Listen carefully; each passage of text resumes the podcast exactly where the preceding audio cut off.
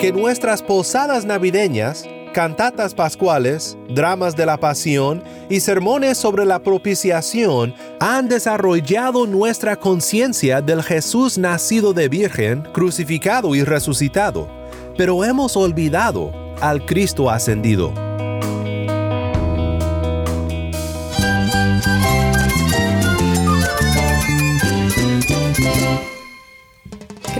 Cristo es mi todo. Cristo es el Rey del universo, es quien guía nuestras vidas. Él es grande y amoroso. Él es real. Solamente Jesucristo es nuestro Señor y Salvador. Es mi guía quien me fortalece. En Cristo Jesús hay esperanza, hay paz. Y nuestro Dios es un Dios de rescate. Estás escuchando a El Faro de Redención, Cristo desde toda la Biblia para toda Cuba y para todo el mundo. Hola, mi nombre es Daniel Warren, gracias por acompañarme aquí en El Faro. Estamos en una serie titulada La Ascensión de Cristo. Si eres como yo, la ascensión de Cristo no ocupa el lugar en tu fe que debe de tener. Pero no debe de ser así, porque sin ascensión no hay redención. Quizás ningún otro libro de la Biblia habla con más claridad sobre eso que la carta a los hebreos. Hoy quiero pensar contigo de Hebreos 10 y lo que significa saber que nuestro Cristo, nuestro sumo sacerdote, no sigue de pie, sino que se ha sentado a la diestra del Padre. Si tienes una Biblia, busca Hebreos 10 y quédate conmigo. El faro de redención comienza ahora con alabanza de C desde Cuba, esto es, yo sé en quién he creído.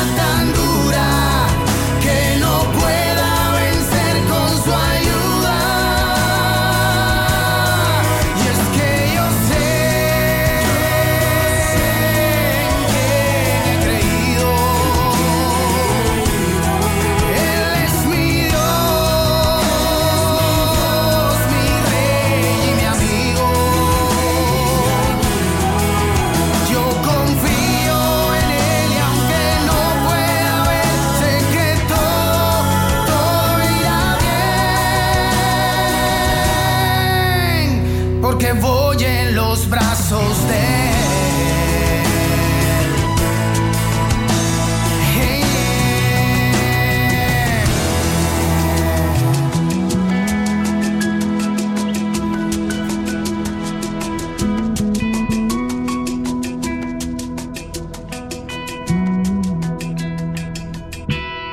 Yo sé en quién he creído. Desde Cuba esto ha sido alabanza de C. Mi nombre es Daniel Warren y esto es el faro de redención. Cristo desde toda la Biblia para toda Cuba y para todo el mundo.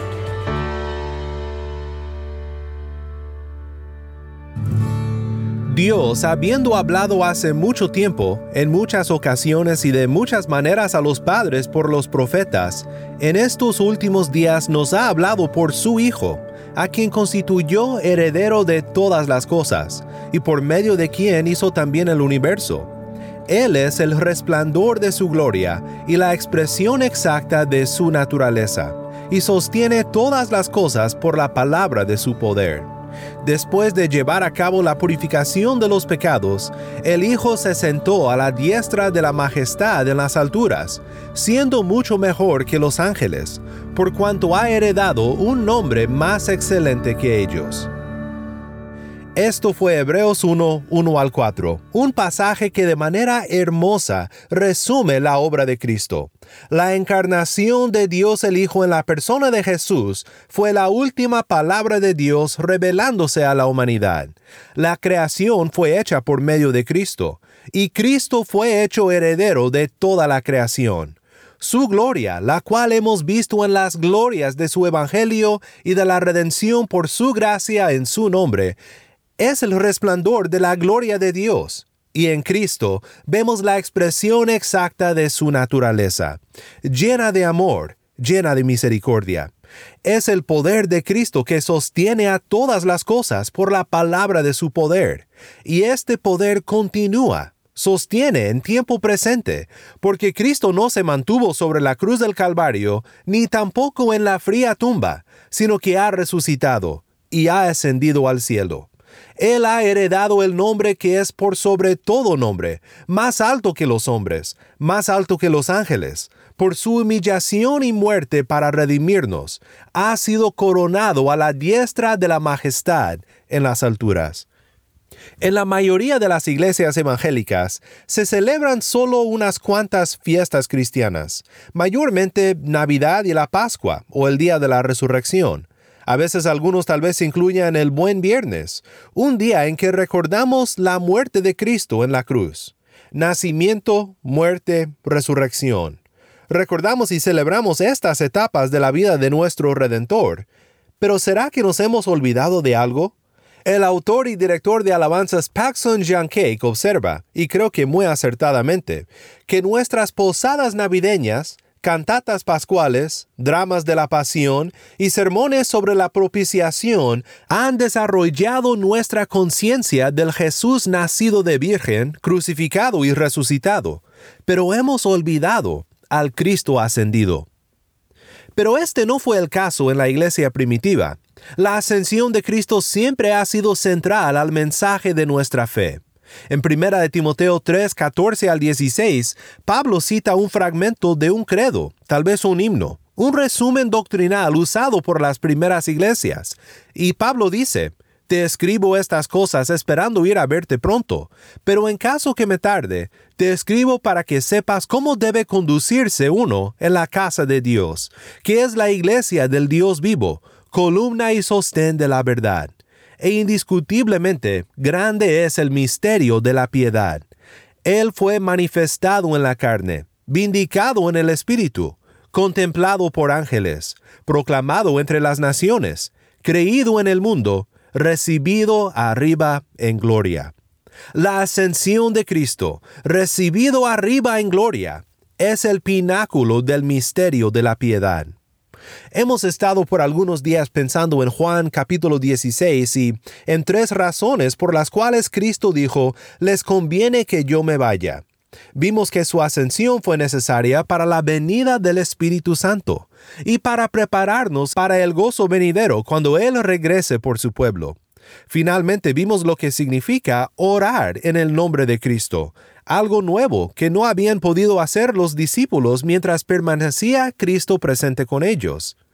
Hoy quiero ir contigo al libro de Hebreos y quiero pensar contigo sobre lo que el autor de la carta a los Hebreos dice respecto a la ascensión de Cristo y nuestra esperanza como cristianos.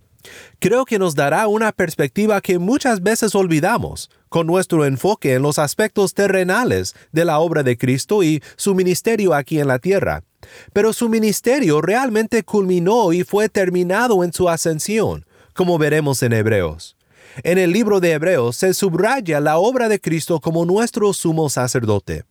Es el aspecto de la ascensión que quiero ver contigo hoy. Para ayudarnos a hacerlo, quiero compartirte un pasaje de Hebreos que habla del ministerio de Cristo como nuestro sumo sacerdote.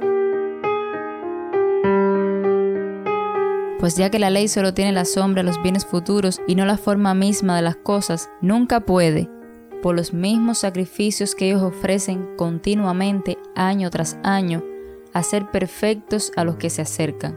De otra manera, no habrían cesado de ofrecerse, ya que los adoradores, una vez purificados, no tendrían ya más conciencia de pecado, pero en esos sacrificios hay un recordatorio de pecados año tras año, porque es imposible que la sangre de toros y de machos cabríos quite los pecados, por lo cual, al entrar Cristo en el mundo, dice, Sacrificio y ofrenda no has querido, pero un cuerpo has preparado para mí.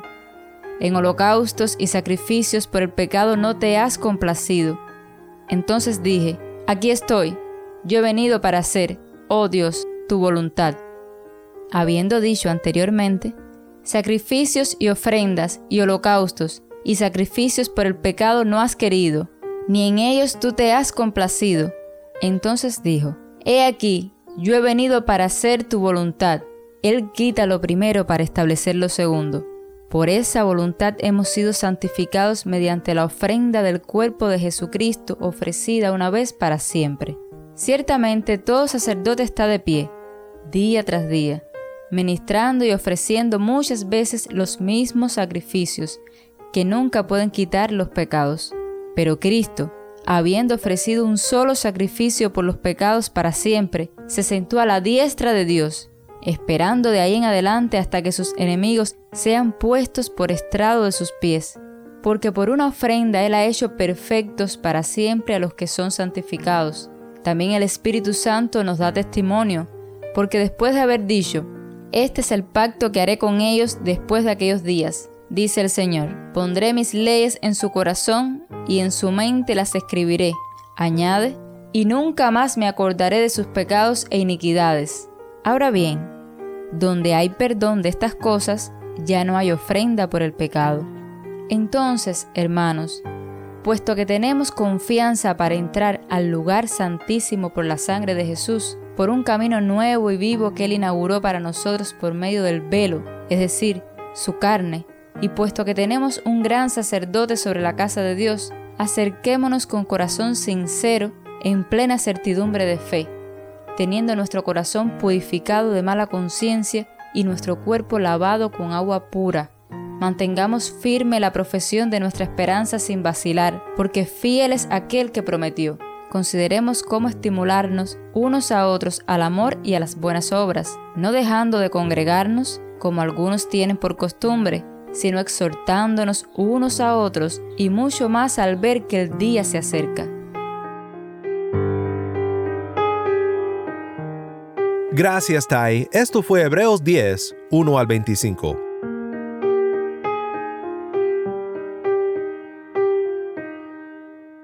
Cubriremos solo algunas cosas de esta lectura, pero en particular quiero pensar contigo en cómo Cristo, nuestro sumo sacerdote, culminó su obra para redimirnos en su ascensión. Tengo especialmente en mente lo que oímos en los versículos 11 al 14 de esta lectura, donde dice, ciertamente todo sacerdote está de pie día tras día, ministrando y ofreciendo muchas veces los mismos sacrificios, que nunca pueden quitar los pecados. Pero Cristo, habiendo ofrecido un solo sacrificio por los pecados para siempre, se sentó a la diestra de Dios, esperando de ahí en adelante hasta que sus enemigos sean puestos por estrado de sus pies. Porque por una ofrenda Él ha hecho perfectos para siempre a los que son santificados.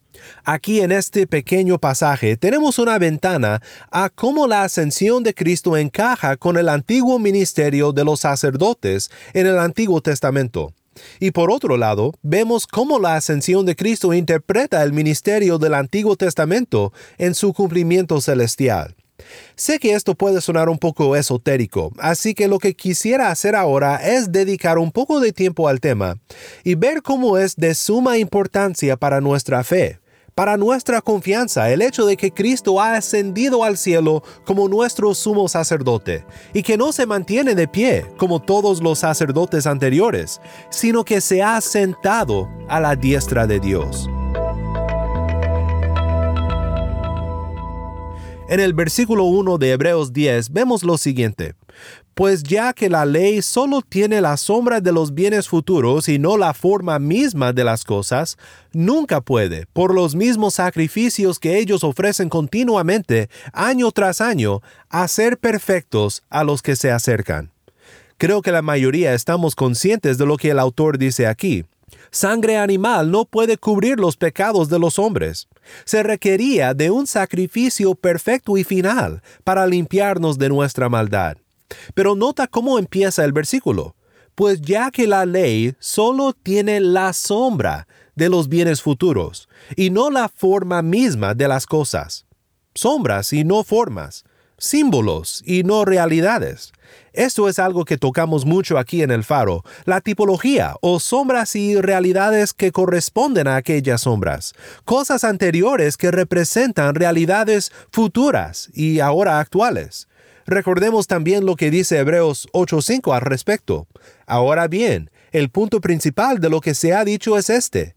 Tenemos tal sumo sacerdote que se ha sentado a la diestra del trono de la majestad en los cielos, como ministro del santuario y del tabernáculo verdadero, que el Señor erigió, no el hombre porque todo sumo sacerdote está constituido para presentar ofrendas y sacrificio, por lo cual es necesario que este sumo sacerdote, Cristo, también tenga algo que ofrecer.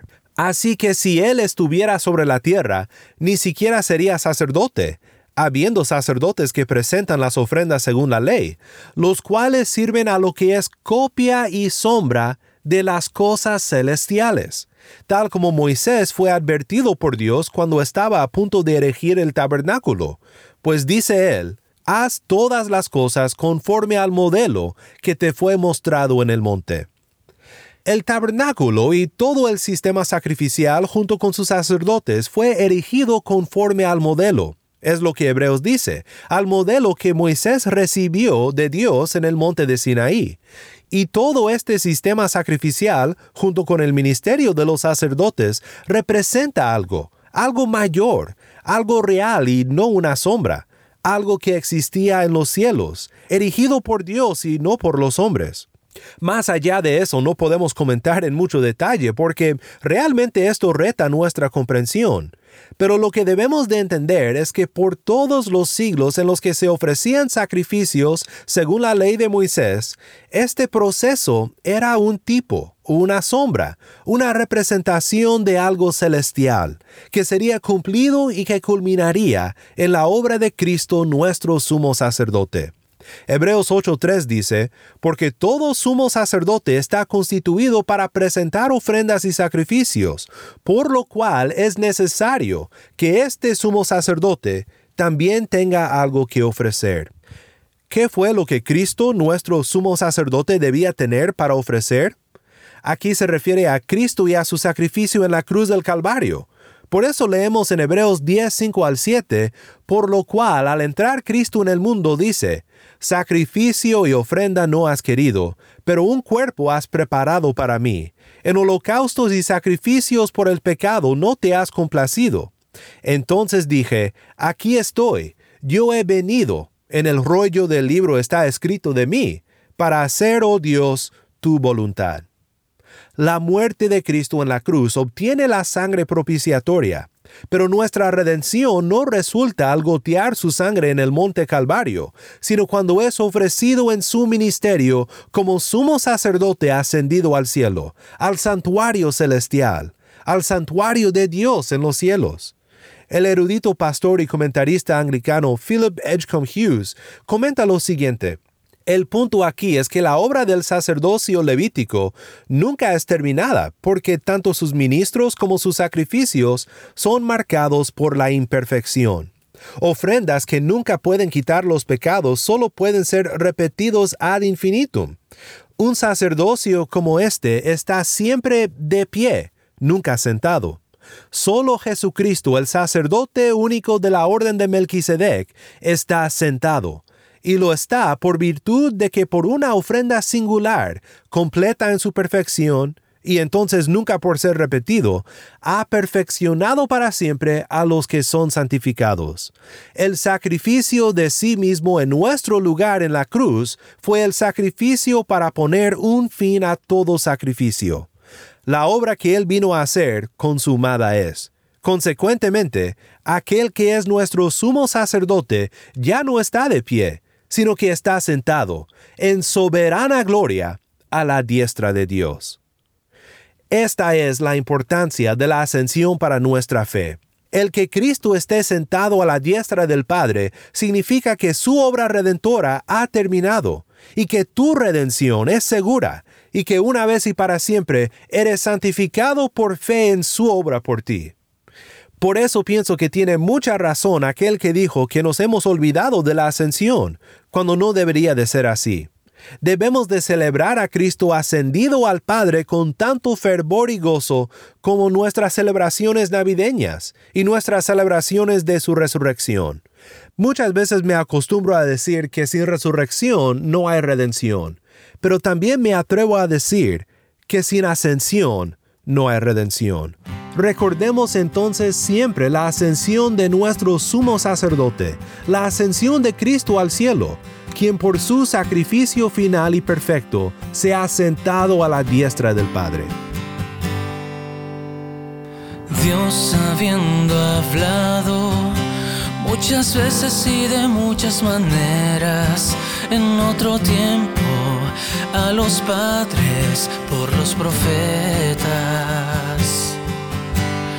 En estos postreros días los ha hablado por el Hijo, a quien constituyó heredero de todo. Y por quien mismo hizo el universo, el cual siendo el resplandor de su gloria imagen misma de su sustancia y que sustenta todas las cosas con la palabra de su poder, habiendo efectuado la purificación de nuestros pecados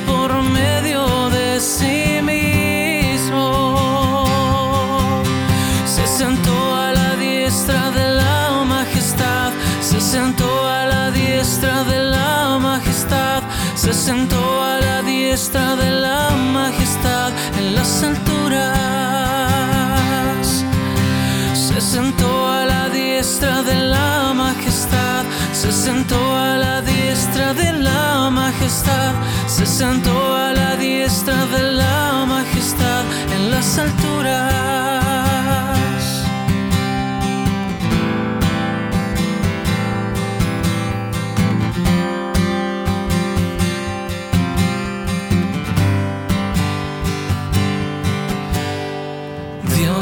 Habiendo hablado muchas veces y de muchas maneras en otro tiempo a los padres por los profetas. En estos postreros días nos ha hablado por el Hijo, a quien constituyó heredero de todo y por quien a sí mismo hizo el universo, el cual siendo el resplandor de su gloria y la imagen misma de su sustancia y quien sustenta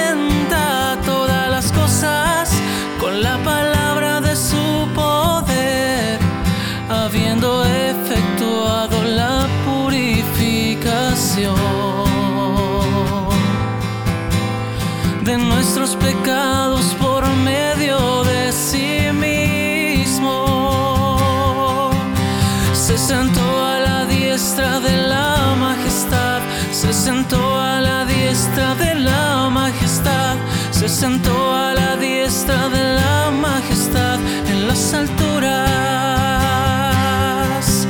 Se sentó a la diestra de la majestad, se sentó a la diestra de la majestad, se sentó a la diestra de la majestad en las alturas.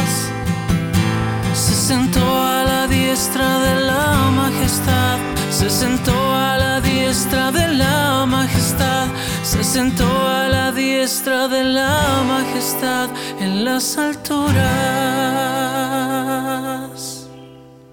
Hebreos 1 canta Martín Manchego, mi nombre es Daniel Warren y esto es el faro de redención.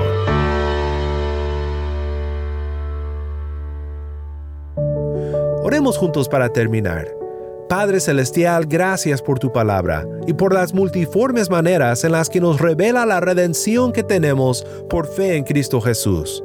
Gracias por tu gran plan de redención cumplido en la vida, la muerte, la resurrección y la ascensión de nuestro Cristo, sentado victorioso a tu diestra, habiendo dado fin a los sacrificios una vez y para siempre, por el sacrificio de Él mismo sobre la cruz para rescatarnos, para santificarnos y para glorificarnos por fe en Él. Que este misterio de la piedad que culminó en la ascensión de Cristo recibido arriba en la gloria esté siempre sobre nuestros labios en alabanza y en nuestros corazones en adoración. En el bendito nombre de Cristo oramos. Amén.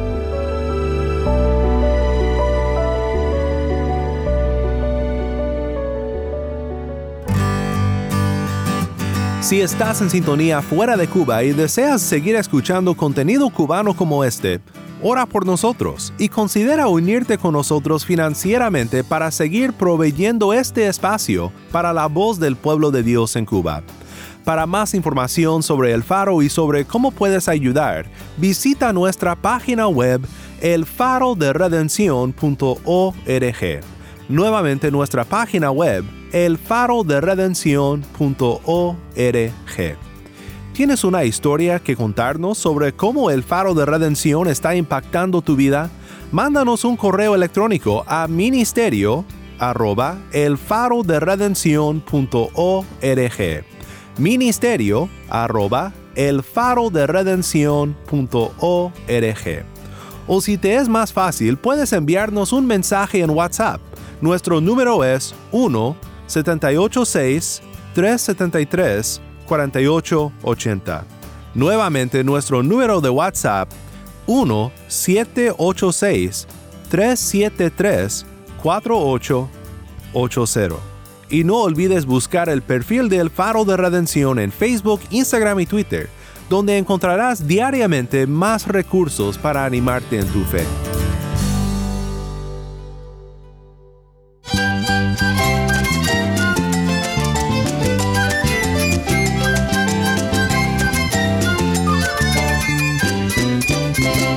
Mi nombre es Daniel Warren. Te invito a que me acompañes mañana en esta serie La Ascensión de Cristo. La luz de Cristo desde toda la Biblia para toda Cuba y para todo el mundo, aquí en el Faro de Redención.